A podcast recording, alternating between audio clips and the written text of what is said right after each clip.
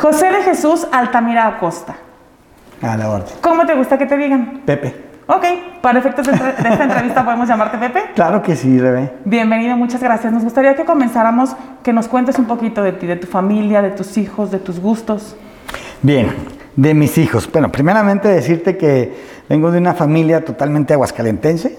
Mis padres son de aquí de Aguascalientes, soy re- residencia de siempre de Aguascalientes.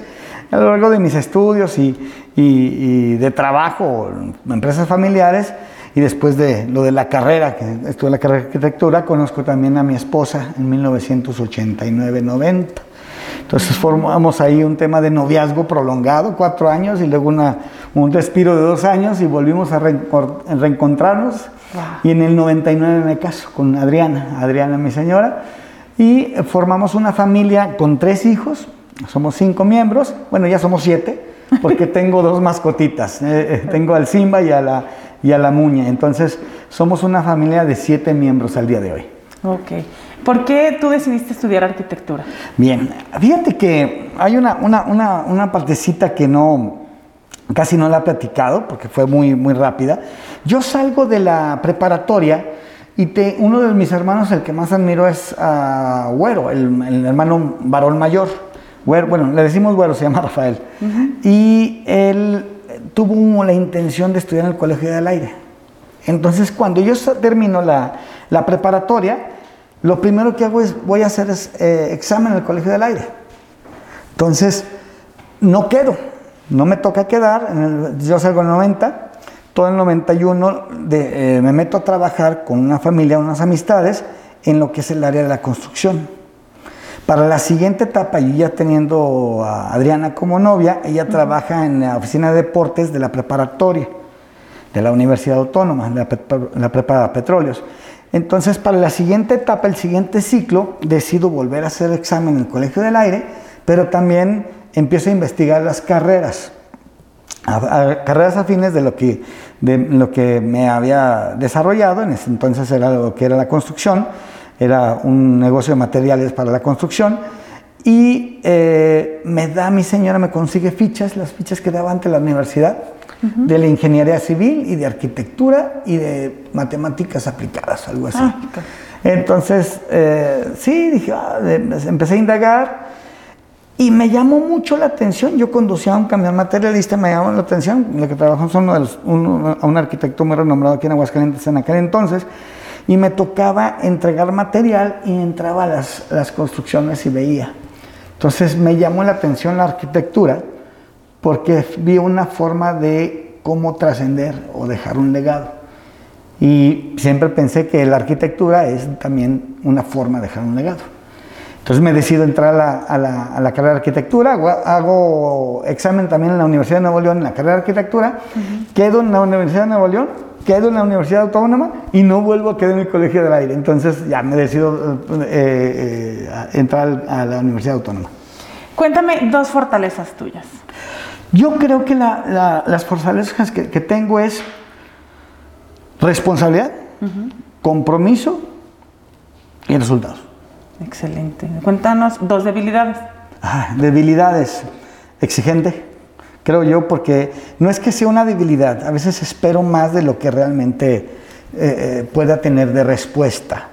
Mis debilidades sería, pues no sé, a lo mejor eh, me apasiona demasiado y tal vez me, me vulnero a la parte sentimental también, ¿no? A veces tengo corazón de pollo. Si le pregunto a cinco personas que te conocen qué opinan de ti, ¿qué me dirían? Híjole, yo creo que seguramente te pueden decir que siempre he sido trabajador, eh, siempre he sido abierto, escucho, opino, aporto, eh, soy una persona propositiva. Ok. ¿Recuerdas alguna ocasión en la que metiste la pata o bien una experiencia que ha sido desafiante en tu vida?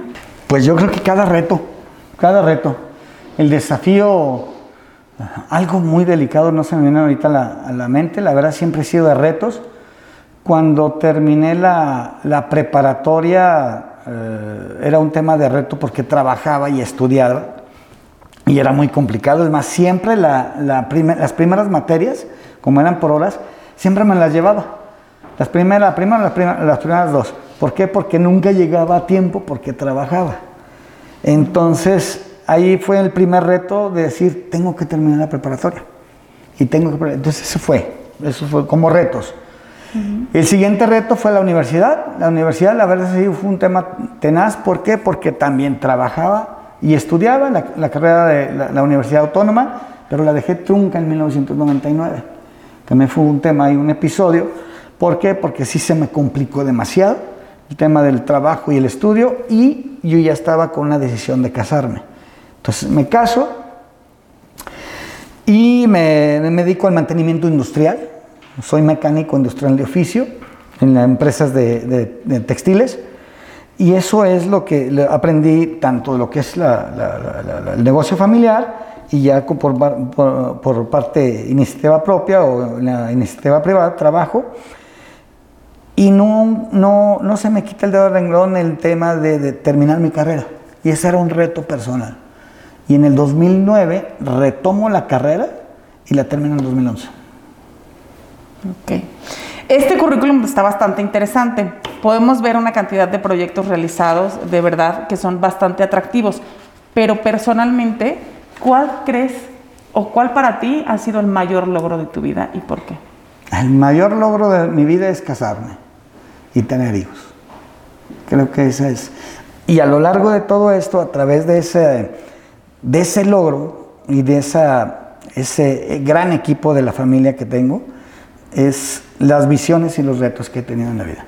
Mis trabajos, mis proyectos y creo yo que, pues creo que todos los he logrado, gracias a Dios.